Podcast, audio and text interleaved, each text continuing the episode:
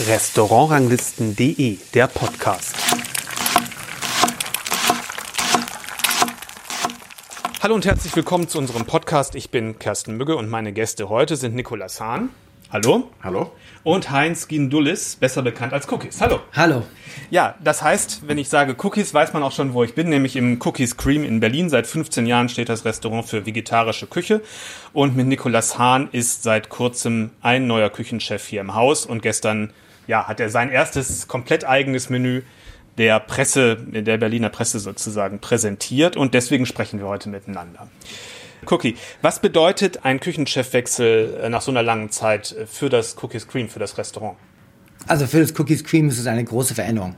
Ähm, natürlich die Atmosphäre äh, haben wir so gemacht, wie es ist, aber natürlich die gesamte Küchenspeisen, also der Fokus liegt ja auch hauptsächlich in den Speisen an einem Menüerlebnis, ist ein Teil des Erlebnisses auf jeden Fall und es ist einfach eine große Veränderung und es schmeckt auch anders, aber es ist auch gut so. Ähm, also ein neues Kapitel oder wie würdest du das beschreiben? Ja, also das Cookies hat sich ja immer, Cookies Cream hat sich ja immer weiterentwickelt. Mhm. Und jetzt ist schon ein neues Kapitel eröffnet mit einem neuen Küchenchef, mit Niklas Hahn, mit neue Gerichte, neue Ideen, neue Geschmäcke. Ja, es ist ein neues Kapitel da. Als du wusstest, du brauchst oder möchtest einen neuen Küchenchef haben für das Restaurant, du musst ja. dich auf die Suche begeben. Was war dein Profil oder was waren deine Kriterien? Ähm, für jemanden, für den das passen könnte. Ich nehme an, dass es weiter vegetarisch bleiben sollte, das war gesetzt. Genau. Also, dass wir äh, vegetarisch kochen seit Anfang an. Das ist ja auch mein Herzensprojekt. Ich bin ja Vegetarier und auch inzwischen sehr viel veganes Essen auch. Also eigentlich ist das gesamte Menü von gestern vegan. Ähm, äh, das war natürlich die klare, also das war gar nicht äh, drüber nachzudenken. Also wir wollten als vegetarisch-veganes Restaurant weiterbleiben. Ähm, was äh, natürlich die Voraussetzungen hier. Wir haben ja ein sehr gut laufendes Geschäft. Wir haben zwischen 350 und 450 Gäste die Woche. Äh, wir machen sehr viel extern. Wir machen mal ein Pop-up. Wir machen gehen, gehen auf Reise. Wir haben eigentlich lebt die ganze Firma von lauter Veränderungen. Und daher war wirklich der Ziel jemand, der wirklich Erfahrung hat. Und Nicholas hat ja äh, seine gesamte Anfangskarriere in Fine Dining, Michelin-Sterne-Restaurants gearbeitet und dann die letzten zehn Jahre war er Küchenchef von größeren Teams, von kleineren Teams. Also das war, hat genau auf unseren quasi Suche gepasst. Aber Erfahrung mit rein vegetarischer Küche war für dich dann gar nicht so entscheidend, oder? Ich glaube, viel wichtiger ist, dass man ein Team von 15 Köche leiten kann, äh, mit der mit der Aufwand, den wir machen. Die Qualität muss ganz oben sein. Und natürlich auch, dass jemand auch wirklich Lust hat auf das Vegetarische. Mhm. Wenn jemand jetzt nicht dafür die Energie hat oder das nur nebenbei macht, dann macht es keinen Sinn. Ja. Aber ich hatte das Gefühl, Nicholas will die Herausforderung annehmen. Und, ähm, und wir haben ja auch ein Team, was sich ja auch auskennt. Und das heißt, da ist natürlich der weite Weg auch offen dafür. Aber du wolltest schon unbedingt gerne einen neuen Küchenchef haben, die Möglichkeit, jemanden aus dem Team dass das, der das weitermacht, ähm, bestand nicht, oder wie ist dieser? Wie ist äh, wir haben hättest, da hätte man ja auch mehr, mehr Kontinuität ähm, den Gästen versprechen können, sage ich jetzt mal, ja? was, den, was den Stil angeht. Also wir haben uns das auch angeschaut, auch ehemalige Mitarbeiter haben sich mhm. beworben, mhm. aber ich habe mich eigentlich bewusst dafür entschieden, einen neuen Weg zu gehen, um einfach nochmal die Entwicklung nach vorne zu treiben, also einfach was anderes zu sehen äh, nach 15 Jahren. Mhm. Wie lief dann die Suche ab? Wie läuft sowas ab, wenn man, man braucht? Also das, wen zapft man da an? Ähm, wie, wie, geht das? Also ähm, natürlich hat man intern geschaut und man hat natürlich, es war ein Word of Mouth, da mhm. kamen eigentlich die meisten Bewerbungen her und man äh, hat, also ich habe mich dann entschieden, einen Headhunter ähm, zu beauftragen, weil ich war so, okay, der sucht mehr national ja. und durch Zufall war es natürlich jemand, der gerade in Berlin wohnt und auch vorher mal in Berlin gewohnt hat. Ach, du warst schon wieder in Berlin sozusagen? Äh, ich Niklas? war schon wieder zurück in Berlin, genau. Ah, verstehe, verstehe. Ja, das wusste ich nicht, dass, ähm, dass du schon wieder dich aus, aus Österreich zurückverlagert. Genau, die Saison, also die, ich habe eine Wintersaison gemacht ja. in Österreich und die war, wenn man, also die Ende April, Anfang Mai war die zu Ende und da war ich dann, also ich war erst zurück in Stuttgart, mhm. da habe ich geboren, wo noch meine Eltern ja. und danach bin ich dann nach Berlin gegangen. Das heißt, du warst in dem Sinne auch aktiv auf der Suche? Ich war auch auf der Suche, genau. Mhm. Ja, äh, Nikolaus Hahn war ja schon in Berlin, ähm, hier Küchenchef im Hotel am Steinplatz. richtig, und hat da auch schon von sich reden gemacht und ist dann nach Andernach gegangen, ins Alpero. Und dann eben nach Österreich, Griegeler Stuber. Ja, ist relativ bekannt und hoch bewertet in Österreich. Absolut, ja. Aber jetzt eben halt wieder hier in Berlin. Ähm, ja, dann kam so das erste zustande oder kanntet ihr euch vorher schon durch irgendwie, also dass, dass ihr nicht nur wusste, wer wer ist, aber sondern dass man sich, dass ihr euch persönlich kanntet, oder? Nein, wir kannten uns persönlich nicht. Also, Okay. ich glaube, du kanntest den Club, du kanntest. Ja, also mir war es natürlich ein Begriff. weil Ja, ja, auf klar. jeden Fall, ähm, Ja. Ich kannte den Club, dann natürlich auch die Veränderung zu den, zu den Restaurants. Also mir war es natürlich ein Begriff, aber gekannt haben wir uns nicht. Ne? Und wie ist dann so das erste Zusammenkommen? Wie lernt man sich kennen? Also, es ist eigentlich so ein klassisches Vorstellungsgespräch. Ja. Äh, man, äh, also ich habe ja mehrere Ich finde, du wurdest ja von den, von den Headhuntern offensichtlich wahrscheinlich ähm, angesprochen. Äh, genau. Wir haben gesagt, wir hätten da was für dich. Und dann wurde der Termin arrangiert oder wie läuft sowas? Ähm, Ich habe so selten mit Headhuntern zu tun, deswegen. Also die Headhunter schauen halt wirklich, wer gerade wirklich passt und wer gerade wer zur Verfügung steht und äh, machen dann Vorschläge. Also das sind wirklich die Leute, die quasi rausgehen und sagen, okay, der könnte passen, wir schauen, ob der gerade frei ist, ob er Interesse hat auf einen Wechsel, etc. Also das ist wirklich schon so, äh, die sind auch echt spezialisiert. Das, äh, die heißen Conan Lawrence. Conan ne? Lawrence, genau. Genau, Conan Lawrence, die sind spezialisiert auf Gastronomie, auf äh, Managementstellen, also Küchenchefs, Sous-Chefs, all das weiter. Und wir haben schon mal vor Jahren mit denen zusammengearbeitet, als wir das Crackers eröffnet haben. Äh, da haben wir einen Sous-Chef bekommen. Äh, und äh, dadurch haben wir da auch gute Erfahrungen gehabt. Und ähm, man kriegt halt mehr Profile, teilweise macht man Videokonferenzen, Videogespräche und in dem Fall, da nat natürlich Nicholas in Berlin ist, haben wir uns hier in Berlin getroffen. Wir haben uns, glaube ich, mehrmals getroffen, dreimal, glaube ich, oder zwei, dreimal. drei, dreimal getroffen. Dann auch mit dem Restaurantmanagement zusammen. Ja. Als wir dann entschieden haben, wir möchten es gerne ausprobieren, war klar, äh, Niklas kann für uns ein Tasting kochen. Ja. Und das, glaube ich, war der entscheidende Faktor. Der entscheidende Faktor war, dieser Tasting fand statt auf Montag, am geschlossenen Tag vom Cookies Cream, in Cookies Cream, abends mit einem kleinen Team von uns. Und da waren wir einfach begeistert, weil die Gerichte haben uns umgehauen. Mit was, äh, was hast du da gekocht, so ungefähr? Äh, ich Nur ein habe kleines Beispiel. äh, ich hab einen Viergang gekocht. Ja. Ja. ich, kann, also ich weiß doch noch, was ich gekocht Ja, ja, nee, habe. aber- Also, äh, es war ein Vorspeise, war was mit Mandel. Das ist also gestockte Mandelmilch mit grünen Mandeln, die hatten Saison zu der Zeit. Dann, das war ähm, ein Amalfi-Zitronenchutney, Algenkaviar und Farn, so ge äh, gebrannter Farn war das. Dann hatte ich ein ähm, Tomatentatar mit Senfeis, Zucchini, eigentlich ja, sehr ähnlich, wie wir das jetzt momentan auf der Karte haben. Und den Dessert war es was mit Ziegenmilch, Leinsaat und äh, Amasake. Und das heißt, du hast schon versucht, mit der mit der mit dem Essen die zu überzeugen oder doch auch mit dem, was man ringsherum an Ideen hat ähm, für die weitere Entwicklung des Restaurants. Mm, Naja, ich, äh, also Cookie hat mir jetzt so einen Rahmen gegeben und hat, hat gemeint, ich soll Gerichte machen, die zum Restaurant passen. Ja. Und äh, dahingehend habe ich die Gerichte gemacht. Also ich habe halt versucht, irgendwas, was für mich, äh, also in, was ich finde, was zum Restaurant passen könnte und was auch zu der Personenzahl, die man natürlich schickt, passen könnte. Ja, ich frage deswegen, weil äh, wenn es ein Restaurant ist, was schon so eine eindeutige DNA hat, was jetzt auch nicht alle zwei Jahre einen Küchenchefwechsel hatte in der Vergangenheit, dann muss man sich ja auch als Koch irgendwo an eine, einerseits ein bisschen daran passen, dass es irgendwo andockt, wenn man nicht einen kompletten Cut möchte. Es kann ja auch sein, dass äh, Cookie, dass du hättest sagen, weil ich will einen kompletten Cut, dass man deutlich erkennt, da ist jemand Neues. Und andererseits will man ja aber auch seinen eigenen Stil und seine eigene Facette äh, da reinbringen. Und das äh, war das, ist das auch so ein Gegenstand von den Gesprächen gewesen am Anfang oder habt ihr euch darüber Gedanken gemacht?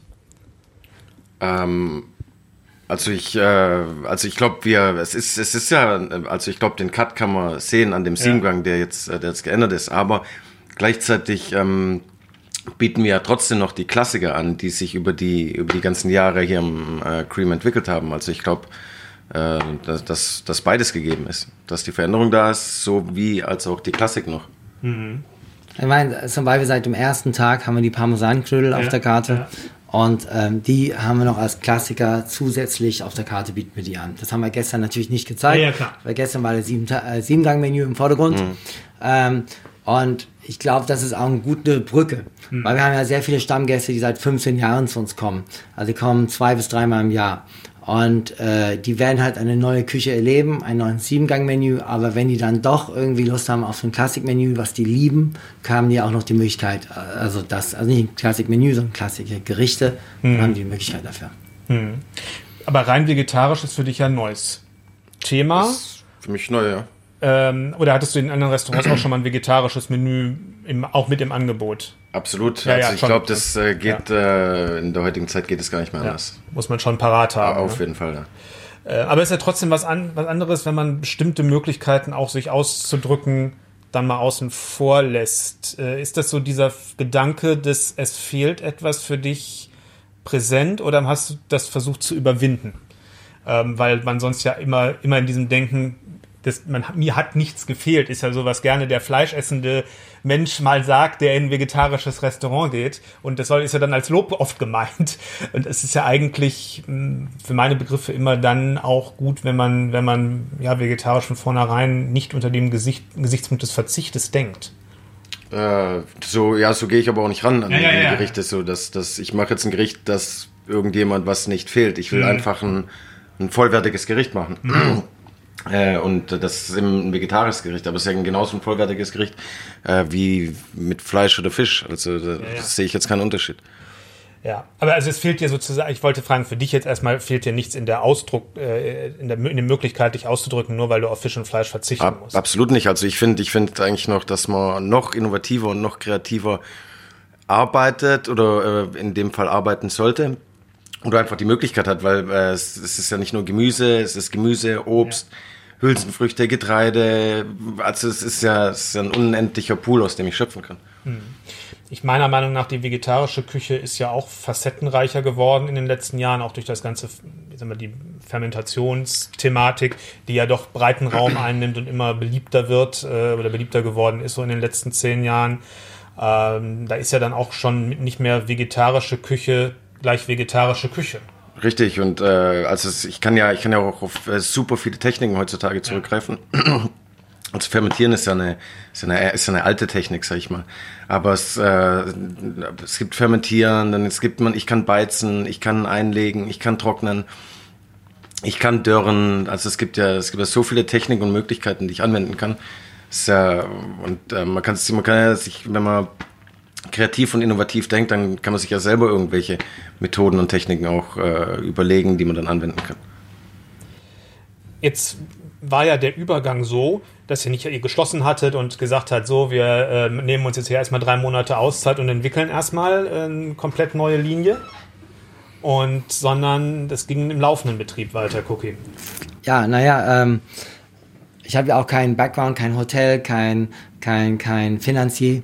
Also ich kann es mir gar nicht leisten, das äh, Restaurant einfach so zu schließen. Und, ähm, und man muss auch sagen, äh, das Küchenteam hat, also Svea hat super. Äh, das ist die Sous-Chefin? Das ist die Sous-Chefin also heute zu Chefin und sie hat auch wirklich das Restaurant super geleitet in der Zeit. Man hat wirklich nicht gemerkt, dass Gerichte anders geschmeckt haben. Die haben nicht anders geschmeckt. Die hat wirklich einen Fokus aufs Geschmack gesetzt und die hat super das Team geleitet. Und so konnten wir auch mit dem Team, Küchenteam und mit Svea wirklich die nächsten Monate überbrücken, bis Niklas bei uns war. Und dann ging es dann wirklich aber los mit neuen Gerichten, schnell möglich die Karte zu wechseln, einzelne Gerichte auszutauschen. Und jetzt seit gestern haben wir wirklich quasi, oder seit heute ist zum ersten Mal, haben wir die volle Sieben-Gänge-Menü ausgetauscht. Und wie hast du das, ähm, Niklas, in der Zeit, in, das waren zwei ah, Monate, acht, acht Wochen, genau. ja, äh, in der Zeit dann gemacht? Hast du dich dann mehr so ein bisschen zurückgehalten und die machen lassen, weil die ja im Grunde den Betrieb und die äh, in den ganzen, in der Zeit dazwischen auch ähm, gemacht haben und auch die Gerichte natürlich viel besser kannten jetzt außer deinen neuen, die dann halt nach und nach eingeflossen sind, wie habt ihr das organisiert? Naja, also wie Cookie gesagt hat, ich habe natürlich das, äh, das große Glück gehabt, jetzt auch in ein funktionierendes Team reinzukommen und äh, so eine tolle Sous-Chefin wie Svea zu haben, die mir, mich dabei eben unterstützt hat, hier also in die Strukturen reinzukommen, äh, das äh, ganze Unternehmen einfach mal besser kennenzulernen. Aber letztendlich mussten die Gerichte nebenher konzipiert mhm. werden. Also du hast schon voll mitgearbeitet und hast mich, ja, also, also, ja, ja. also absolut, weil ich, ich will ja will und muss ja den Betrieb auch mhm. schnell kennenlernen, um mhm. gut reinzukommen. Und deswegen musste das nebenher funktionieren. Also, mhm. ja. Ähm, jetzt ist es ja das Interessante, ähm, ich weiß nicht, ob ihr noch weitere Mit, ähm, Mitarbeiterwechsel hattet in der Zeit, ob vielleicht auch ein paar gegangen sind oder nicht, aber auf jeden Fall mit einem, habt, hat, hast was mit einem Team zu tun gehabt, was dann schon natürlich tagtäglich mit vegetarischer Küche ähm, zu tun hat. Und für dich ist es eigentlich ein neues Thema. Hat sich daraus auch irgendwas ergeben an, an Beeinflussung, an kreativen ähm, an, an, kreativen Funken, die da sozusagen. Absolut, also ich finde, so ein, so ein kreativer Prozess oder ein ja. Gericht äh, entsteht im, im Team auch mit der Zusammenarbeit äh, von, von den Leuten in der Küche. Ist ja oft dann auch so ein, ich, ich kann so eine Hauptidee haben und dann ist das so ein Bälle hin und her werfen. Ja. So dann, ich bringe die Ideen äh, mit, mit rein oder ins Rollen, dann werden sich die Bälle zugespielt und dann am Ende kommt, kommt dann im besten Fall ein gutes Gericht dabei raus.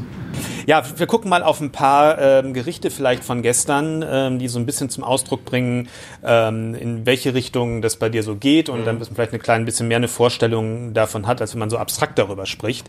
Ich fand beim ersten Gang gleich ähm, relativ interessant, ähm, da ging es um Kartoffel. Mhm.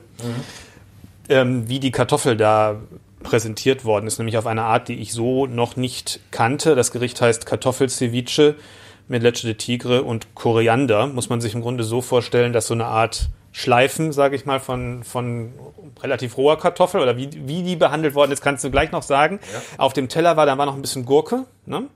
Oder genau, genau und eine Soße, ähm, relativ säureorientiert, die dann de Tigre sein sollte, sag ich jetzt mal so, und mit, mit Koriander, mit dem Korianderöl. Dadurch hatte das für mich so ein bisschen mehr so eine Vinaigrette-artige mhm. Anmutung und habe mich eigentlich mehr in diese Welt als jetzt in dieses südamerikanische rein versetzt gefühlt. Aber ist ja egal, das ist ja nur die Assoziation, mhm. äh, die, man, die man dabei hat. Ähm, aber die Kartoffel war eben ja nicht gekocht. Wie war sie denn behandelt? Erzähl mal. Genau, ähm, aber ich finde halt, äh, Ceviche heißt ja letztendlich roher Fisch im Original ja. und ähm, ja, so die, die Idee war dann, äh, eine Kartoffel zu machen, wie sie vielleicht sonst noch keiner gegessen hat. Ja, mit deiner Hand ruhig jetzt Entschuldigung, Entschuldigung wie, wie sie vielleicht sonst noch äh, keiner gegessen hat, äh, weil äh, für mich äh, erinnert die Kartoffel mehr an einen knackigen Rettich als, genau, als an eine Kartoffel. Genau, wenn man mir nicht gesagt hätte, dass es Kartoffel ist, hätte ich gedacht, dass es irgendein Rettich oder eine Rübengeschichte ist. Genau, ähm, also sie ist nicht roh. Ja. Ähm, wir schneiden die mit äh, japanischen, mit zum japanischen Gemüsehobel, wird die, äh, wird die runtergeschnitten.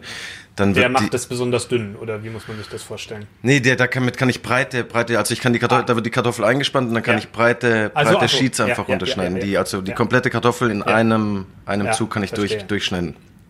Genau, dann äh, wird die praktisch doppelt gewässert, mhm. dass wir mehr von der äh, Stärke verlieren. Ja. Äh, und dann machen wir einen Reisessig-Sud. Also wir ja. machen Sud mit Reisessig, Salz, ein bisschen Zucker. Der zieht dann da rein? Schmecken den ab, genau. Und der wird dann aufgekocht. Ja. Und dann kommt die gewässerte Kartoffel. Dadurch, dadurch, das, dadurch wird die einmal erwärmt? Nee, also der wird einmal aufgekocht, ja. der Sud, und dann wird, die, äh, wird praktisch die gewässerte Kartoffel direkt in den aufgekochten Sud äh, reingelegt ja. und dann auf die Seite gestellt. Und dann zieht die schon so ein bisschen warm. Absolut, also genau, die zieht ja, die kommt ja innen an ja. praktisch kochen, an einen kochenden Sud kommt die Kartoffel rein, wird zur Seite gestellt und dann lassen wir die aber über Nacht ziehen. Mhm. Das heißt, da denaturiert dann schon was, oder? Absolut, ja. absolut. Das ist aber irgendwie was anderes, also anders wie, wie beim Kochen, auch weil die Stärke ja Genau, also erst, erstens, genau, also ähm, erstens, also das, äh, wenn, wenn, wenn die Kartoffel jetzt noch diese, diese Kartoffelstärke hätte, ja. was, das würde ja quietschen zwischen den Zähnen ja, und ja, so ein pelziger Mund wäre total unangenehm.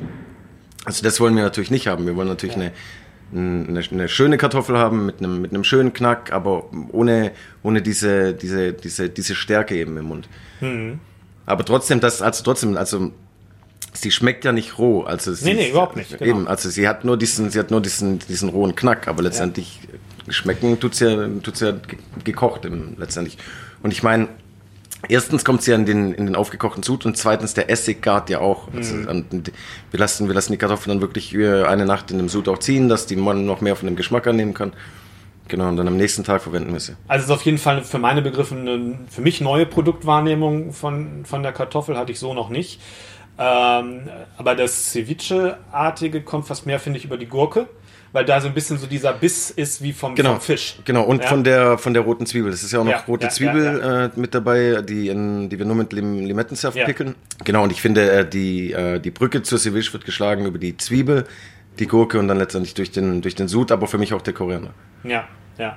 Wie gesagt, ich hatte so ein bisschen auch so eine, so eine Richtung Salat gehende Assoziation, einfach weil, Mhm. also das kann man auch, könnte man auch dran, kann man auch dran denken. Also es kommt so ein Könnt- bisschen, glaube ich, an, auch, ja. je nachdem so, was man... Karte Kartoffelgurkensalat. Genau, genau, genau. Das war, mein, das war eigentlich mehr, das war eigentlich mehr so meine, das sehe ich nicht so. das war eigentlich mehr so meine Assoziation, aber äh, das ist ja manchmal, das ist ja manchmal auch immer, was man mehr so gegessen hat oder was so äh, hängt ja auch mehr mit den eigenen Erfahrungen zusammen. Also für, für, für mich auch nicht. Also ich habe Äh, jetzt du- die Brücke auch noch nicht geschlagen, aber ja. Wie bist du ähm, auf, auf diese Zubereitungsart für die Kartoffel gekommen? Kanntest du die irgendwo her oder äh, Ähm, ich habe tatsächlich schon mal ähm, was Ähnliches gemacht, also äh, was Ähnliches ausprobiert mit der Kartoffel. Eigentlich sollte das Gericht aber ähm, ursprünglich ein anderes Gericht werden. Also eigentlich wollte ich ähm, wollte ich eigentlich was mit Gurke machen Ja. und vielleicht so ein bisschen Kartoffel mit einarbeiten. Aber dann habe ich die Kartoffel ausprobiert und dann ähm, habe ich, dann das war dann so ein Punkt. Äh, dann habe ich mit dem Team eben besprochen, ja, hier, ich, äh, wie, wie findet ihr, wie findet ihr die Idee, äh, können das was werden? Und dann wurde im Team einfach besprochen, dass wir vielleicht nur, also nur auf die Kartoffeln gehen und, und äh, gar nicht auf die Gurke gehen, sondern so wirklich, ähm, ich sag mal auch den, äh, auch den, den Mut mitbringen, einfach nur auf die Kartoffel zu gehen, weil es dann doch, es ist halt auch, kann natürlich auch schief gehen, so ein Gericht. Aber ich finde, wir haben was richtig Gutes draus gemacht am Ende des Tages. Also ich würde jetzt auch sagen, das ist auf jeden Fall etwas, woran aus der Idee, die Kartoffel so zu behandeln, kann man sicher noch viele andere Gerichte äh, in anderen Aromenwelten mit, ähm, mit entwickeln. Absolut. Und das so ein bisschen als ein, ein kleines Element ist, was man auch wiedererkennt als Gast, ähm, äh, sich durch verschiedene Menüs zu ziehen oder durch die Jahreszeiten. Ähm, weil ich, wie gesagt, ich jetzt unabhängig von dem, was ringsherum passiert ist, fand ich so die, diese, die Wahrnehmung des Produkts Kartoffel einfach neu und Ja, aber das, das, ist ja, das ist ja super, weil genau da hinten, also das ist ja genau das, was wir letztendlich machen wollen. Wir wollen ja auch ähm, Gemüse in, für, die, für die Leute so darstellen oder solche Gerichte kreieren, wie die Leute das Gemüse vielleicht noch nicht gesehen haben. Also nicht einfach nur gebraten oder, oder als, ähm, als marinierten Salat, sondern, sondern eben in einer ähm, Textur oder eben als Gericht, was, was so noch nicht da gewesen oder was die Leute eben noch nicht kennen. Ähm, dann als zweites Gericht, was mir, was mir auch sehr gut gefallen hat, obwohl, wie ich gehört habe, da was vielleicht nicht ganz so optimal gelaufen ist, wie es geplant war, aber ich fand es trotzdem so, auch so wie ich es gegessen habe, klasse, war die Zucchini-Blüte. Ähm, mit Pfifferling und Miso Beurre Blanc muss man sich vorstellen, im Grunde zweimal Zucchini auf dem, auf dem Genau. Teller, einmal eine gefüllte Blüte und einmal eine ja, behandelte ganze Zucchini, das kannst du gleich nochmal äh, genauer auch erklären und halt eine Art äh, an Beurre Blanc erinnernde Soße. Und dadurch war als insgesamt drei verschiedene Pole für meine Begriffe auf dem, auf dem Teller und zwischen denen man so hin und her essen konnte. Und dadurch war halt da eine größere, größere Vielschichtigkeit ähm, in, dem, in dem Gericht als in den Gängen zuvor, um es mal so zu sagen, die ein bisschen, ähm, ja, ein bisschen wo nicht ganz so viel Spiel war, muss man so zu sagen. Und das ist dann aber schon so im Mittelteil des Menüs gewesen, also schon theoretisch sowas wie kurz vor dem Hauptgang, würde ich mal Ja. denken. Ähm, einmal die Zucchini-Blüte. Was hast du damit gemacht und was ist da drin? Ähm, also das Gericht besteht aus einer, äh, also ich fange mal an mit der Zucchini. Es ist eine, ähm, praktisch eine angedörrte Zucchini. Einfach, wir, wir dörren die Zucchini, dass die einfach Wasser verliert, aber an Geschmack zunimmt. Ja. So und ähm, also ich finde, dass auch der, wer äh, Zucchini sonst kennt und dann diese gedörrte Zucchini probiert, das ist ein wirklich ein Ja. wirklich ein krasser, Also hat mehr krasser Geschmack, krasser. Geschmack, Ja. geschmacklicher Unterschied, genau. Und dann ähm, überziehen wir die ähm, äh, Zucchini praktisch mit einer weißen Sesampaste und einer schwarzen Sesampaste. Und dazu servieren wir eben die Blüte. Und die Blüte ist gefüllt mit einem äh, Pfifferlingsragout mit Piemonteser Haselnüssen. Genau, und man hat da so ein bisschen dieses nussig-pilzige und dadurch ist das relativ kräftig und man hat Genau. auch einen Geschmack äh, von der von der Zucchini-Blüte selber, die ich sonst eigentlich ja eher mehr so als Dekorationselement Mhm. kenne, wo jetzt nicht unbedingt so riesig viel Eigengeschmack dabei ist, aber da kommt so ein bisschen so eine Schärfe, würde ich sagen, so eine leichte Ja. kräutrige, oder nicht kräutrig, aber so ein bisschen so eine, ja, Ja doch, da kommt so eine kleine Schärfe. Klar. Genau, genau, Das- genau. das- ähm, äh, dazu. Und dann wiederum das andere Element, die feste Zucchini, die halt relativ pur nach Zucchini schmeckt, Genau. durch, den, durch die Sesam so ein, vielleicht so ein kleines bisschen asiatisch, aber äh, ein bisschen, das hat man so ein bisschen, weil man, ja, nicht, ist vielleicht falsch, aber man hat so, ein, so eine andere, so eine andere also man hat da einfach zwei, zwei verschiedene Pole. Genau, also für, also für mich, für mich in, hat, also ja, Sesam ja, aber ich finde, dass wir nicht in die asiatische Richtung gehen mit dem Gericht, weil ja. Nein, nein, nein, nein, aber ich meine mit, mit dem, das ist so ein kleine, ein kleiner Blinker, sag Das- das- ja, ja. ja. Genau, nicht das Gericht, so habe ich das nicht gemeint. Und dann, daz, dann dazwischen verbindet das beide die Miso Beurre Blanc. Also Genau. Miso ist drin. genau. Und was, was noch? Weil Ähm, eine klassische Beurre Blanc wäre ja auf jeden Fall Butter drin. Äh, Wäre auf jeden Fall Butter drin, genau. Ähm, aber wir haben heutzutage das, das große Glück, dass wir, dass wir, ähm, es gibt auch tolle vegane Butter, es gibt ähm, super Sahne, mit der ich äh, kochen kann auf veganer Basis. Und Also es ist ein veganer Gang, muss man doch dazu es ist ein sagen. veganer Gang, genau. Und Ja. ähm, am Anfang habe ich tatsächlich, im Tasting habe ich tatsächlich noch eine, noch eine richtige Beurre gekocht gehabt.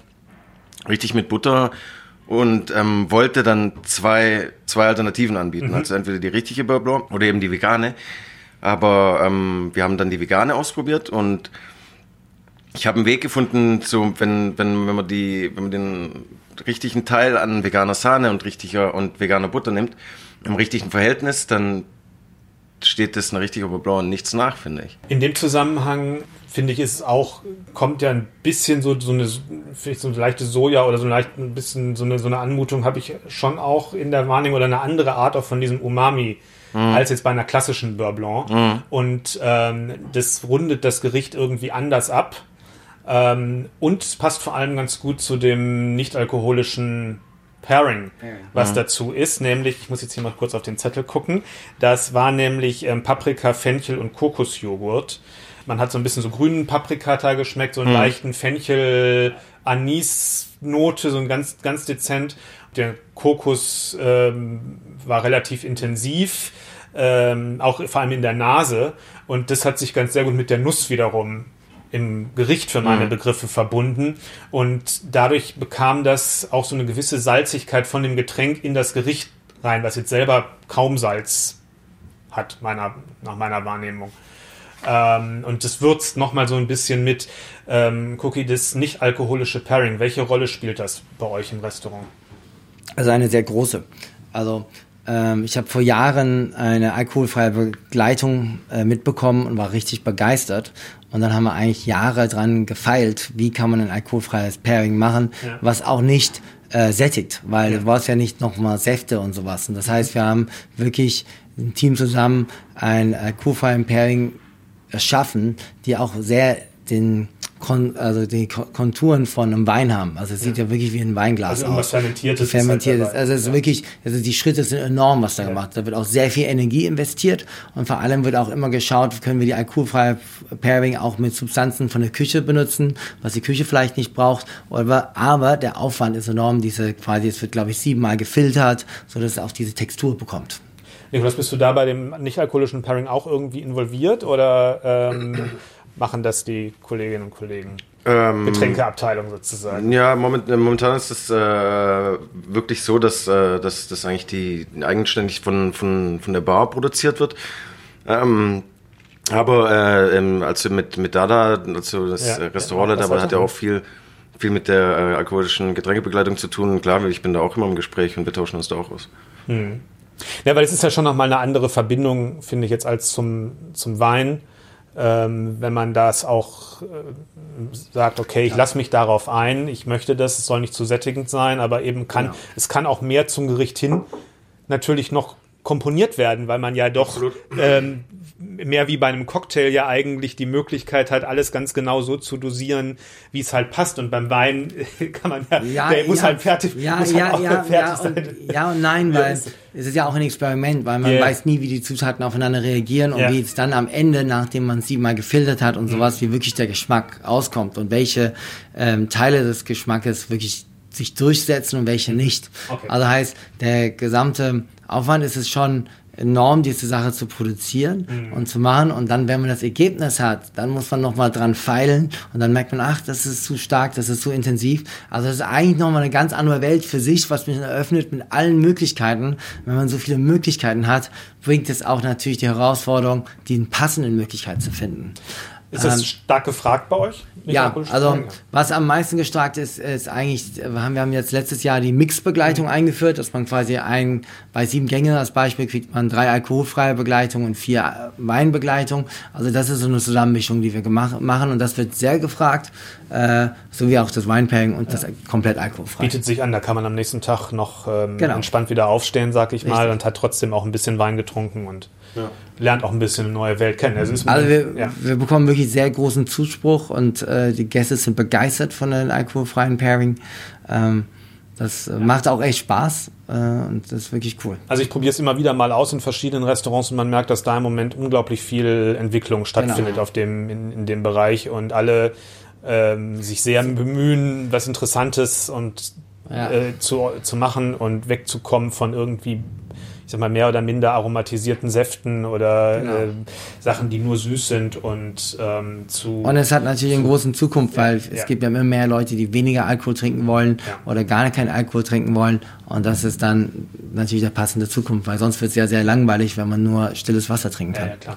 Naja, und ich finde auch wirklich ein gemischtes Pairing ist wirklich eine schöne Sache, weil da hat man doch noch ein bisschen die Möglichkeit, Wein zu trinken, aber ist noch, bleibt noch in einem, in einem angemessenen Rahmen, der einem auch äh, ja, den nächsten Morgen nicht so schwer macht. Ja, so wie heute mir.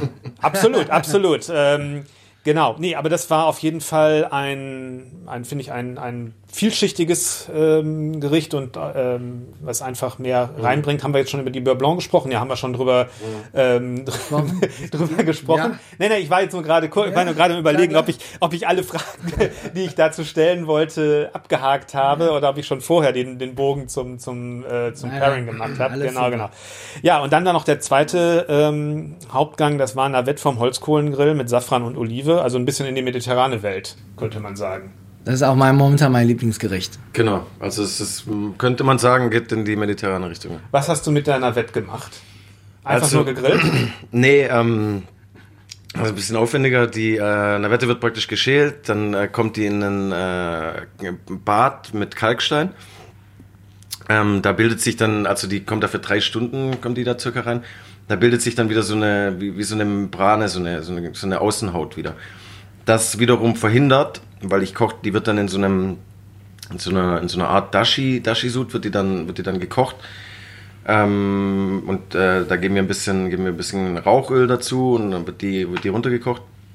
Und äh, der Kalkstand verhindert praktisch, dass, ähm, dass sich das Gemüse zur Koche, also normales Gemüse ja. würde ja irgendwann auseinanderfallen und würde matsch werden. Aber dadurch, äh, dass ich das in Kalkstein behandelt habe, kann ich den ganzen Geschmack reinkochen, ohne dass das Gemüse zerfällt. Und danach, also wenn danach nehmen wir es raus, dann wird es, kommt es nochmal in den Ofen, wird nochmal über 120 Grad äh, getrocknet und danach grillen wir es auf Holzkohle. Also es ist ein bisschen ein ähnlicher Vorgang, nicht also jetzt nicht vom, vom, äh, vom, vom Vorgehen her, aber von der, von der Art des zu denken, wie bei der Kartoffel auch. Also eine andere Art der Garung zu erreichen, genau. jenseits des Kochens, also des Erhitzens über 100 Grad, sage ich mal. Genau. Ähm, dann irgendwie anders eine, eine Garung zu erreichen. Richtig. Das kann man schon dann vergleichbar sagen. Wie verändert sich dann für dich die Textur? Ähm, ich finde einfach, dass wir, ähm, dass wir durch diesen Vorgang bekommen wir mehr Geschmack und einfach auch noch einen anderen, einen anderen Geschmack in die Navette rein. Also mhm. ist, für mich wird die gehaltvoller einfach durch das, durch das Kochen, durch das Trocknen, durch das Grillen. Ja, ich habe so ein bisschen eine Erinnerung, so ein bisschen Assoziation Richtung, ich sag mal, Thunfisch, Schwertfisch, so diese, diese Art, wenn man den grillt, ein bisschen wie so dieser Biss ist auch von, ähm, ähm, ja, so von der Fleischigkeit, sage ich mal. Mhm.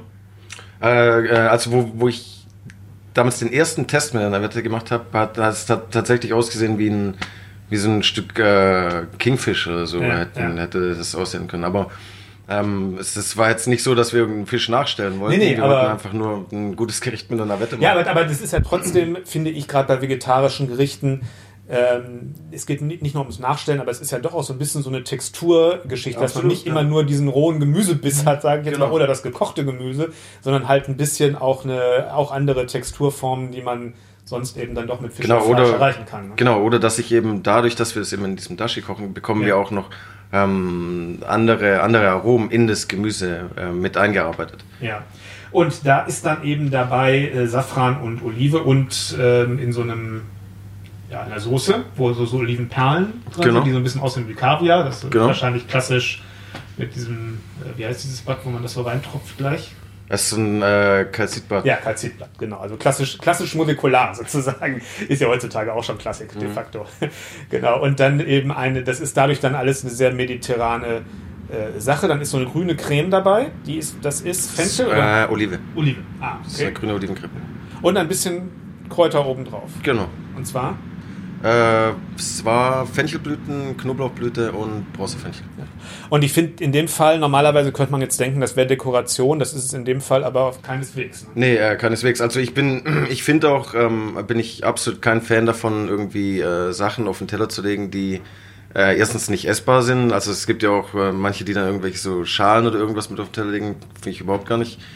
Finde ich überhaupt überhaupt nicht gut. Und ich finde alles, alles, jedes Kraut, was man auf den Teller setzt, sollte auch zum, sollte auch Sinn machen. Ja. sollte zum Gericht gehören. Gerade das Fenchel ist das eröffnet einen extremen genau. Geschmacksraum nochmal für genau, das weil Gericht. die, die Safransoße, die ist, äh, die ist ja auch, äh, bringt ja auch diesen Anisgehalt mit. Ja. Und da passt eben der Bronzefenchel me mega gut dazu. Und ähm, die Knoblauchblüte wiederum gut zu der Olivencreme und so gibt alles wieder eben. War ein bisschen so Südfrankreich, also mein mein, warum, mein ja, warum nicht? Ja, ja, naja, das ist so, ähm, genau. Ja, das waren so die drei Gerichte, die ich so am bemerkenswertesten ähm, fand. Ähm, ähm, Cookie, als du vor 15 Jahren angefangen hast, ja. du bist ja, ich sag mal, unterwegs gewesen vorher im Bereich Clubs und sowas genau. und hast dann gesagt, so, ich mach mal ein Restaurant auf. Oder wie, wie war die, wie kam das? Oh, das ist eine lange Geschichte.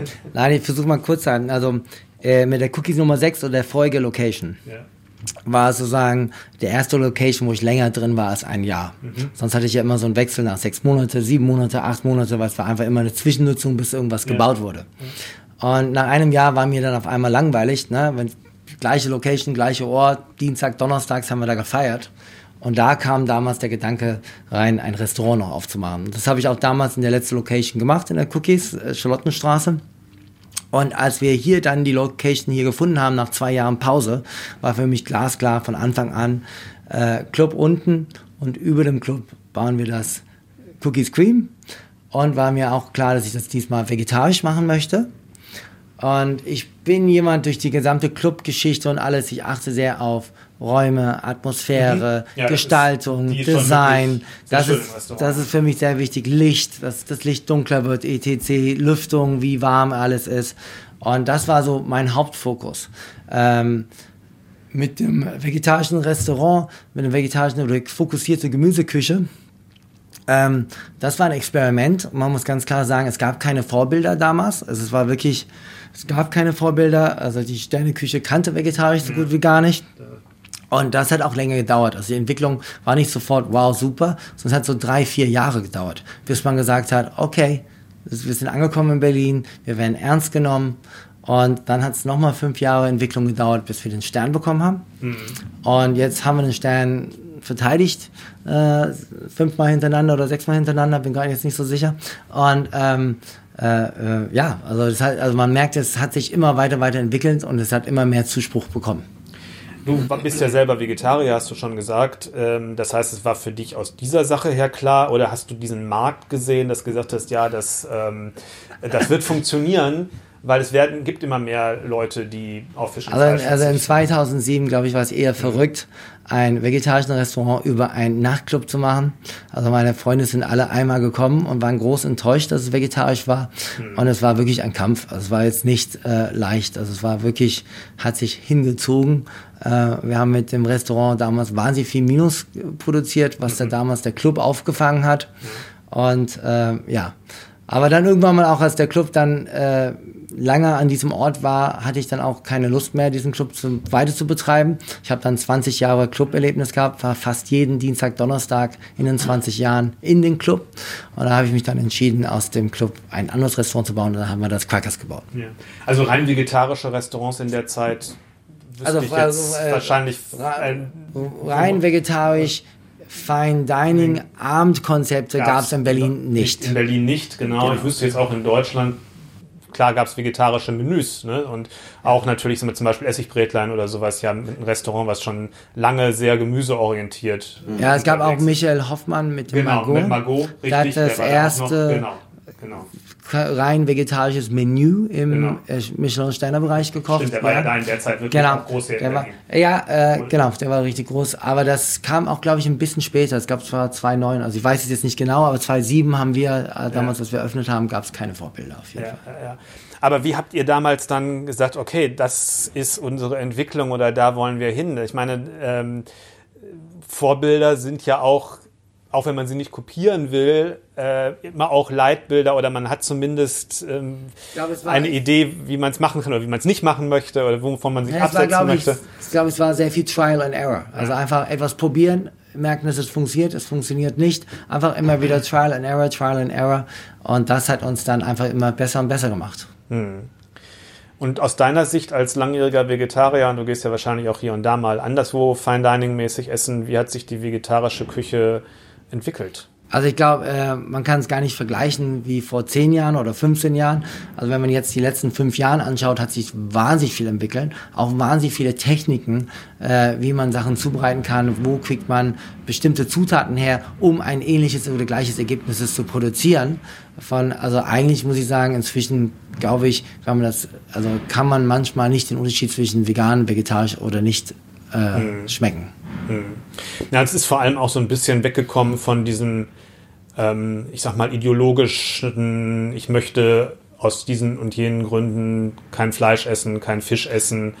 Ähm, sagen wir mal, ja. also ich glaube, also ich, es, ist, es ist natürlich spielt das noch eine Rolle für Leute, die jetzt sagen, ich, würde, ich, ich esse kein Fisch und kein Fleisch, warum man Vegetarier wird. Aber es gehen, denke ich mal, schon auch Leute, die normalerweise ja, Fisch klar. und Fleisch essen, Nein. mittlerweile in ein vegetarisches Dining Restaurant. Man hat nicht mehr sozusagen bei einigen natürlich schon, bei vielen natürlich ja, schon, aber der Anteil von, von nee, Leuten, die das mal machen, ähm, ist, glaube ich, Ich würde sagen, der Anteil wirklich von unseren Gästen ist ja. sehr hoch, die nicht Vegetarier sind ja, so oder vegan. Also ich glaube, wir haben eher so 80 Prozent nicht vegan Vegetarier bei uns und 10 und 10 Prozent vegan, vegetarisch. Okay. Ähm, das würde ich so einschätzen, so ja. genau weiß ich nicht. Es hat irgendwann mal ein Restaurantmanager bei uns gesagt, das ist schon ein paar Jahre her, auf die Frage, und dann hat er gesagt, an jedem Tisch sitzt ein Vegetarier. Der die anderen äh, mitgebracht Ja, genau. Äh, oder andersrum. Natürlich, wenn du in Berlin wohnst und du Besuch bekommst von einem Vegetarier oder Veganer, willst du ihm natürlich das beste vegane, vegetarische Restaurant zeigen. Ja. Oder du hast eine Tochter, die ihren 20. Geburtstag feiert und die ist Veganerin seit zehn Jahren, dann will natürlich Papa und Mama und die Geschwister ihr was Besonderes tun. Also ja. es gibt ja so ein paar Anlässe ähm, auch. Also das heißt, es ist schon, also ich würde sagen, von der Publikum-Mischung ist wirklich, es ist wirklich komplett durchgemixt. Also es ist wirklich eine sehr schöne Atmosphäre bei uns und es ist nicht total steif nur vegan-vegetarisch. Das ist eher andersrum. Ähm, es gibt auch Gäste, die es nicht wissen, mhm. die einfach herkommen, die haben von Cookies Cream gehört, die wissen gar nicht, dass es fünf Gänge, sieben Gänge gibt. Mhm. Es gibt, die wissen gar nicht, dass es vegan, vegetarisch, das gibt's auch. Und dann sind die immer sehr positiv überrascht, wenn sie sich auf das Experiment einlassen, sind die sehr positiv überrascht und sind, gehen glücklich. Ähm, Nikolas, ähm, ich denke mal gerade auch in dem Bereich der vegetarischen oder veganen Küche weil es ist ja generell, kommt es ja auch auf die Netzwerke an, Produzenten, auch eine Vorbereitung, dass bestimmte Gemüse dann angebaut werden und reif sind ähm, und in der Art und Weise zum Restaurant kommen, wie man das braucht. Also dass man, das ist ja dann eine Planung, die längere Zeit im Voraus greift. Das war ja jetzt hier für dich in dem Sinne nicht möglich. Wie, wie gestaltet ihr das jetzt in der jetzigen Zeit? bist du dann im nächsten Jahr oder in den nächsten Monaten so ein bisschen auf, auf das dich stärker ähm, von deinen eigenen Früchten sozusagen ernten kannst. Äh, genau, also aber ich äh, muss auch dazu sagen, seit äh, äh, dem ich hier angefangen habe, haben, haben wir aber auch schon von fast in der ersten Woche haben wir direkt angefangen, Sachen einzu, einzulegen und einzuwecken. Weil das für mich ein, äh, ist für mich ein großer, großer Punkt. Und äh, ich möchte äh, natürlich im Winter auch auf schöne, schöne Produkte aus dem Sommer zurückgreifen können. Und deswegen haben wir, weil äh, ich ja letztendlich so Spätsommer, Spätsommer angefangen habe, haben wir halt noch äh, versucht, die Tomaten mitzunehmen. Wir arbeiten ja ganz eng mit einem, äh, mit einem Bauernhof zusammen, ähm, von dem wir super Tomaten jetzt die ganze Zeit bekommen haben. Und äh, da haben wir noch eingewägt, wir haben Zwetschgen noch eingewägt und aber es ist natürlich ein Punkt, der sich natürlich auch verändern wird. Also das hat jetzt angefangen Und ich mache das, äh, ich arbeite super gerne mit mit Fermenten, mit eingelegten Sachen, aber das ist natürlich auch ein Entstehungsprozess. Also äh, in einem Jahr, in zwei Jahren stehen, stehen wir ganz anders, sind wir ganz anders aufgestellt, als wir es jetzt natürlich nach acht Wochen sind. Das heißt, du hast jetzt aber schon auch eine Grobplanung, die greift wie weit voraus? Ähm, natürlich, muss, muss, ja. muss ich auch haben. Und äh, auch die, die Jahresplanung mit, äh, mit äh, unserem Bauernhof, die geht praktisch, im, also im Januar machen wir die Jahresplanung. Da wird dann praktisch geplant, was zu welcher Zeit angebaut werden kann und in welchen Mengen wir das abnehmen können. Mhm. Aber die gab es ja wahrscheinlich auch schon vorher. Ähm, habt ihr das wahrscheinlich vorher auch schon gemacht, sodass du jetzt die übernehmen konntest? Oder wie, wie muss ich mir das vorstellen? Ähm, die gab es auch schon vorher zum ja. Teil. Aber äh, ich glaube, in diesen Formen, die wir jetzt gerade machen, war es noch nicht so ganz vorhanden. Mhm, mh. Also schon auch da eine neue Ebene und, ein, ja. und eine Sache, wo, wo man denkt, wo ich denken kann, das ist auch wo du sagst, glaub, wahrscheinlich man das Potenzial glaub, sieht, was auch, ihr hier noch vorhabt. Vor allem sind auch andere Gemüseteile, andere äh, Früchte, die ja, jetzt gerade eingedeckt ja. werden. Also ich glaube, da ist auf jeden Fall eine Entwicklung und ich glaube auch in den nächsten Jahren wird man das auch wirklich sehen, dass da einfach ganz andere Bälle auf dem Tisch sind, auf den Gerichten sind, die das Gericht dann nochmal ein bisschen besonders machen. Das heißt aber jetzt ja auch, jetzt kommt ja doch die schwierige Zeit eigentlich mit dem Winter. Äh, was, was heißt schwierige Zeit? Ich, ich würde das. Oder wo man normalerweise vorbereitet sein sollte, wenn man vegetarisch was machen möchte, sprich ein bisschen was eingeweckt. Wie, ja, abs abs absolut. Aber ähm, ich, ich finde auch, dass man. Also wir, wir arbeiten, also letztendlich, wir arbeiten ja auch überregional. Also mhm. wenn, wenn wir ein super Produkt äh, irgendwo anders herbekommen können, dann beziehen wir das auch überregional. Also da äh, kommt es halt eben auch auf die Qualität an. Aber es ist jetzt nicht so, dass wir irgendwie mit Peru-Spargel ja. im, im Winter arbeiten. Also davon rede ich auch nicht. Also, ähm, aber letztendlich finde ich, äh, gibt auch, äh, gibt auch die, die Wurzelwelt, sage ich mal, oder was, was im Herbst oder Winter dann statt, stattfindet, äh, gibt, gibt auch noch viel her. Und wir sind ähm, wir haben jetzt schon, haben jetzt schon einige Sachen gemacht und da, unter anderem sind auch, wir haben zum Beispiel Renegloden bekommen im, ähm, von, von ein paar Wochen. Da haben wir sowas wie Uemboshi draus gemacht, also sowas wie eine Salzpflaume, die wir eingelegt haben. Und äh, wie gesagt, Tomaten haben wir, also und man kann da, wir können schon Sachen zusammenbringen. Also wir haben Amalfi-Zitronen äh, jede Menge schon eingeglast. Also wir haben schon die Möglichkeit, jetzt auch schon Sachen zusammenzubringen. Aber ich mache mir da jetzt keine Sorgen, dass wir, dass wir auch, dass wir gut über den Winter bekommen und da gute, gute Gerichte aufstellen können. Mhm. Wo du das gerade sagtest, dass du, dass ihr auch äh, Produkte überregional bezieht, da fällt mir auch generell so die von der Atmosphäre ähm, nochmal zum Restaurant ein, der Punkt, dass es ja bei euch nicht so dieses ähm, vegetarisch, gleich vernünftig, gleich, ähm, man ist so, ich sag mal, so ein bisschen evangelisch unterwegs, sondern es ist schon ein, ein lebendiges Restaurant mit, mit sehr viel Atmosphäre eben auch und ja. ähm, man hat einfach ja, so ein bisschen so ein lustvolles. Ich glaube, von, glaub, von Anfang an war es so der Ziel Geschmack. Also es, muss, also es soll schmecken, es soll Humani haben. Es muss rund sein. Ähm, für das gesamte Erlebnis natürlich ist natürlich, wie man reinkommt, dieses versteckte Eingang. Das ist entstanden, weil wir früher einen Club in einem Haupteingang hatten und dann haben wir den Hintereingang fürs Restaurant benutzt. Ja. Also ähm, äh, dieses Erlebnis einfach da durch diesen Gänge zu gehen und dann landest bei so einer wunderschönen Bar und dann irgendwie gehst du eine Etage höher und dann ist es wieder eine ganz andere Atmosphäre. Das ist so ein Wechsel, Wechsel der Gefühle.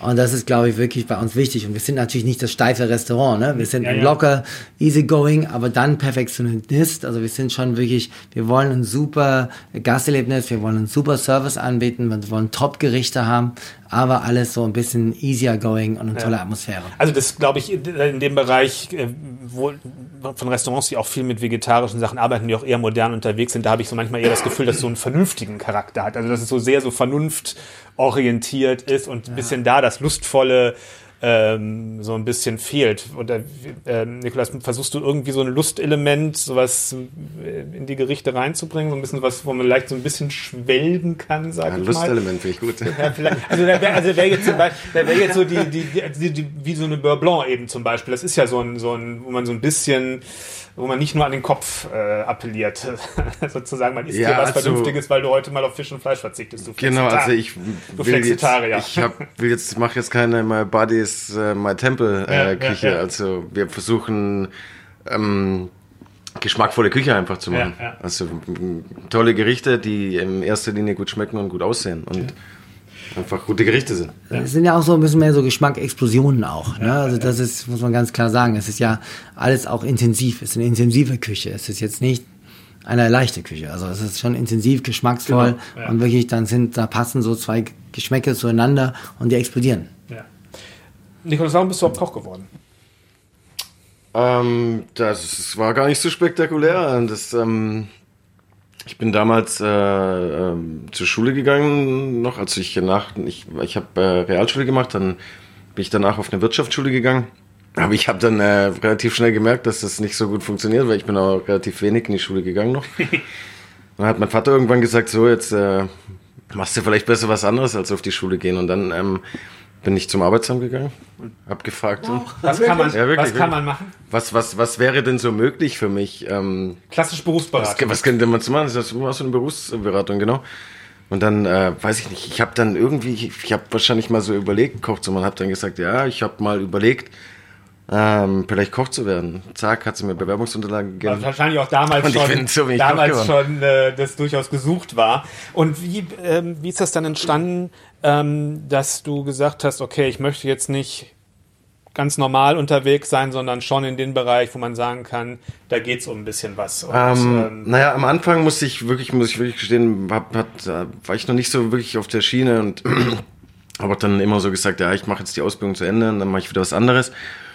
Ähm, aber ich habe dann in der Ausbildung gemerkt, dass, es, dass, mir, dass ich doch Spaß dran habe und ähm, ja, dass es mir einfach auch so ein bisschen liegt. Also Kochen, Kochen hat mir, hat mir gelegen. Und deswegen bin ich dabei geblieben und habe das dann, habe das dann auch ausgebaut. Und äh, für mich war dann irgendwann klar, wenn, also ich bin einfach ein Typ, wenn ich was mache, dann will ich es einfach ordentlich machen. Und will ich es richtig machen. Und so war es auch beim Kochen. Also ich koche ja, aber wenn ich Koch bin, dann will ich es auch richtig machen. Was war dann das Prägende, wo deine, ich sag mal, dein Verständnis von dem, wie du das heute machst oder wie du es in den Zeiten, wo du dann Küchenchef wurdest, in den verschiedenen Restaurants, dein Verständnis, wie du da kochst und wie, wo hat sich das entwickelt? Wer hat das mitentwickelt oder wie kann man, kann man das sagen, Na, was da prägend war? Ich glaube, das ist, ich kann jetzt keinen, keinen gewiss, keinen Zeitpunkt sagen, wo das dann passiert ist. Ich glaube, weil das einfach ein, ein schleichender Prozess ist über, über die ganze Ar äh, Zeit, die ich Koch bin und ich als Einfach Koch gearbeitet habe. Mit, genau, mit der Erfahrung, die, und dann äh, natürlich, äh, man arbeitet mit verschiedenen Küchenchefs und man bekommt da was mit, man, also was, was heißt Küchenchefs? Man arbeitet mit vielen Köchen, also es kann auch ein, ein genauso gut ein Auszubildender sein, der, der einem irgendwie was mit auf den Weg gibt. Das kann auch, kann auch jetzt noch sein, dass ein Auszubildender reinkommt, äh, eine super Idee hat, wie man irgendwas machen könnte und, und, also man kann von jedem lernen in der Küche. Und ich glaube, das ist so ein Prozess, der einfach, äh, der einfach eine Entwicklung über die Jahre ist. Die Restaurants, wo du jetzt Küchenchef warst in den letzten Jahren, die hatten ja durchaus unterschiedliche Ausrichtungen vom, vom Küchenstil auch. Ähm, wo würdest du sagen, was sind deine Punkte, die du für dich überall mit reingebracht hast? Also wo man sagen kann, da könnte man auch, wenn das eine, dann das Alpero italienisch war und jetzt hier vegetarisch und am, am, am Steinplatz weiß ich gar nicht so genau, aber wahrscheinlich auch so ein bisschen so deutsch orientierte, neue deutschere Küche, wenn ich das so richtig in Erinnerung habe, wo kann man dann sagen, das war immer diese, so eine Nikolaus Hahn-Sache oder gibt es die noch gar nicht, diese, diese Handschrift? Doch, ab, abs- absolut. Also, ähm, also meine Handschrift hat sich äh, definitiv entwickelt über, ähm, über die letzten Jahre. Ähm, aber das ist auch so. Also ich kann jetzt auch nicht sagen, es gab, keinen Laden, wo, wo ich jetzt sage, da, wirklich in diesem Laden, da war es, da hat sich meine Hand, Handschrift entwickelt. Also es ist aber äh, also wirklich so jetzt über die letzten Jahre gekommen, dass ich mich als Koch, sage ich mal, gefunden habe. Ähm, ich würde meine Küche als äh, ähm, puristisch, modern und kreativ bezeichnen. Also so, ja, und ähm, halt da, so habe ich meinen meinen Stil gefunden und äh, den Stil bringe ich natürlich hier auch ins äh, Cookie Scream mit. Ja, da sind wir wieder bei dem Punkt, wie die DNA eines Restaurants sich weiterentwickelt mit dem, mit dem Küchenchef. Ja, da ist dann der, der Punkt, was wird hier noch passieren, was habt ihr noch vor? Ähm, ich will mal sagen, das wird man abwarten, das wird die Zeit zeigen, oder? Äh, genau, also es wird auf jeden Fall die Zeit zeigen. Ähm, naja, wir wollen auf jeden Fall, ähm, also wir haben 15 Jahre und wir wollen auch die nächsten 15 Jahre machen, ne? Also das ist ganz klar. Also und äh, wir wollen einfach. Das ist ja im Moment gar nicht so eine Selbstverständlichkeit, dass man sagt, Nee, okay, wir wollen noch selbst- 15 äh. Jahre, weil es ist ein bisschen schweres Geschäft zurzeit in Berlin. Ne? Es ist ein schweres Geschäft gerade in Berlin, aber ich glaube, wir haben sehr viel, sehr viel Glück. Also das Cookies Cream ist trotz schwieriger Zeit echt gut besucht, muss man ganz klar sagen. Wir haben ein tolles Team im Cookies Cream. Also eigentlich sind die Zeichen auf Go und es ist gut. Äh, natürlich haben wir auch haben wir auch das gemerkt, dass äh, es schwer ist, auch vor allem die Inflation, die Preisexplosion, äh, was vom Einkauf, Strom und überall, also von der Wäscherei bis ETC, alles ist teurer geworden. Äh, das merken wir auch deutlich. Aber wir haben immer, fast jeden Abend, nee, wir haben eigentlich immer abends eine tolle Stimmung im Restaurant. Mhm. Es ist ein tolles Gefühl. Es ist äh, gefüllt, es macht Spaß, das Team hat Spaß, ich habe Spaß dabei. Also es ist wirklich gut. Ich meine, wir brauchen nicht drum rumreden, aus verschiedenen Gründen. Das Ernst hat bekannt gegeben, Ende 2024 zu schließen. Ja. Ähm, das ja, Lode und Stil. Ja gut, die Leute, die da aus New York hinjetten, die müssen ja nochmal ihren Buch, Flug buchen. So, das ist, ist ja doch sehr internationales ja. Publikum, was da am Lode und Stil macht zu. Ähm, es hat den Auf, äh, einen Text vom Horvath äh, von Sebastian Frank und seiner, seiner Partnerin oder seiner Frau gegeben, ähm, der sehr deutlich gemacht hat, dass auch da ein, sag mal, zumindest man sich hinterfragt, ähm, ob das alles in der jetzigen Zeit so weitergehen kann. Ähm, Cookie, du standest jetzt gerade vor dem Prozess also. zu überlegen, wie geht's weiter mit dem mit dem Restaurant? Was, also ich meine, ich meine, ich habe ja. ja sehr viele Krisen schon mitbekommen. Ja. Ich bin ja im Geschäft seit 94, also 29 Jahre, also genau gesagt, in drei Wochen habe ich mein 29. Jubiläum, selbstständig zu sein. Ne? Ähm, und da gab's äh, äh, damals äh, World Trade Center gab's eine Krise, dann gab's ja. dann gab's die Berliner Krise, dass Berlin uninteressant war, dass die Immobilien total runtergesagt sind, dass keiner hierher investieren wollte. Dann gab's wiederum, dann ging es ein bisschen hoch, dann gab's die, die andere Wirtschaftskrise. Ja. Ich meine, es gibt ja Krise und Krise und wir hatten ja wirklich zehn wundervolle Jahre, muss man ja, sagen, also von 2010 bis jetzt. Ne? Äh, Berlin natürlich hat den großen Fehler, einen Flughafen zu bauen und nicht zwei zu haben. Also absurd kann man das sagen, ja. weil das entschieden. Ja, der Flughafen ist wirklich auch ein Thema, auch ein Problemkind, muss man sagen. Es gibt keine Fluggesellschaften, die herfliegen. Es gibt nur noch EasyJet und Ryanair. Yo, äh, top. Ähm, da muss man sagen, es gibt schon sehr viele Krisen, klar. Mhm. Und äh, die Inflation auch gerade ist wirklich auch wirklich ein Thema und ich weiß nicht, ob wir das schon gemerkt, also ob man es noch weiter in Zukunft merkt. Aber ich glaube, wenn man die Krise positiver, also als positive Einstellung überwindet und das hinkriegt, dann hat man eine Zukunft. Wenn man nur noch das, das deutsche Symptom, wenn das Glas halb leer ist, dass man sagt, es ist halb leer und nicht halb voll oder so. Also, weißt du, wir, also ist, wir, wir sind noch nicht da, wo es ganz schlimm ist. Und man muss einfach positiv durchbleiben, positiv hängen und man braucht auch natürlich eine Veränderung in der Wirtschaft. Also es ist jetzt absurd, dass wir in Januar von 12% auf 19% Mehrwertsteuer für die Gerichte gehen. Vielleicht, wir wissen es noch nicht. Kann naja, ja es sieht ja ganz gut so aus, aber man versteht es nicht, weil im Supermarkt kostet das Gericht dann 7% Mehrwertsteuer, ja. dann verarbeitet, man macht es super toll und dann soll es 19%, also man hat noch Lohnkosten, man, noch, ist man noch als Arbeitgeber dabei und dann kostet es mehr als im Supermarkt. No idea, also von der Mehrwertsteuer von 7 auf 19 Prozent, das finde ich verrückt. Mhm. Und dass man da dann nicht weitergeht. Und wenn man schaut, vor 10, 12 Jahren haben die Hotels auch ihre 7 Prozent für die Zimmer bekommen. Ja. Damals, leider hat damals die Gastronomie nicht die 7 Prozent bekommen. Ja. Aber ich frage das deswegen, ähm, ich sehe das immer in solchen Zeiten, wenn es so ein bisschen schwierig geht, dann kommen, kommen so Pressemitteilungen, Küchenchef XY mit einem Stern geht, wir sind in, denken neu nach und dann weiß ich, dann habe ich schon, habe ich, rieche ich schon immer so, ah, da fängt jetzt das Downgrading an, dass man sagt, wir lassen die Ambitionen und machen ein bisschen casual Nein. und ein bisschen weniger wirtschaftliches Risiko. Das muss man ja einfach sagen, das ist es ja. ja. Äh, einfach Fine Dining ist einfach ein aber, höheres wirtschaftliches Risiko. Aber, aber man muss ja auch sagen, wir haben immer versucht, die Preise so fair wie möglich zu halten. Ja. Wir zahlen das Team so fair wie möglich. Also, also wir, mit, muss sagen, wir, das ist jetzt mit eines der günstigsten Sterne-Menüs, die man in Deutschland haben kann bei euch. Der, äh, weiß nicht, ob es der günstigste ist, aber, günstigste nicht, aber, aber es ist, wir sind eine der günstigen, genau. Und ich glaube, das ist aber auch unsere Rettung, weil damit haben wir ein, auch ein weit gefächertes Publikum, was sich das auch leisten kann und auch wirklich Spaß bei uns hat und zu uns wieder zurückkommt. Mhm. Würden wir jetzt doppelt so teuer oder dreifach so teuer werden, hätten wir dann nur noch schwarze Anzüge bei uns. Ja. Und das wäre tragisch. Ja, aber für dich war es also keine Option, auf den Anspruch äh, zu verzichten. Und Nein, es ist, äh, ich meine, sorry, wir sind Echt? das beste vegetarische Restaurant Europas. Äh, für mich, ja. äh, das will ich auch beibehalten und es macht mir auch total Spaß so. Das wäre für mich ein absolutes Trauspiel, wenn wir jetzt das downgraden. Ne? Sind das solche Umstände, sage ich jetzt mal, jetzt die komplexe Zeit jetzt, die dich irgendwie in der Küche oder generell beeinflussen oder kannst du dich davon komplett frei machen?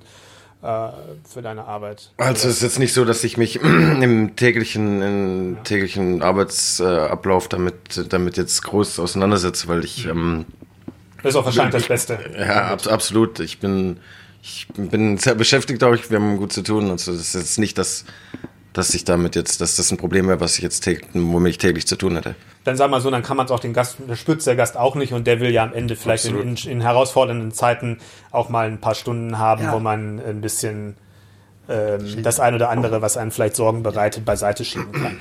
Und dazu ist dann letztendlich ein Restaurantbesuch auch da. Ja, absolut. So, dann bedanke ich mich bei euch für eure Zeit. Danke vielmals. War ein total spannendes Gespräch. Sehr gerne. Ich kann nur sagen und empfehlen für alle die, die bis hierhin dran geblieben sind, ähm, dass es sich lohnt, den Podcast zu abonnieren. Denn dann kommen noch andere äh, spannende Gespräche vielleicht. A, in unserem Archiv, das schon weit über 100 Folgen hat. Aber natürlich auch einfach in 14 Tagen, wenn die nächste Folge erscheint. Und bis dahin sage ich Tschüss und vielen Dank, Nikolas und Cookie. Danke, Danke. Danke. Danke. Danke.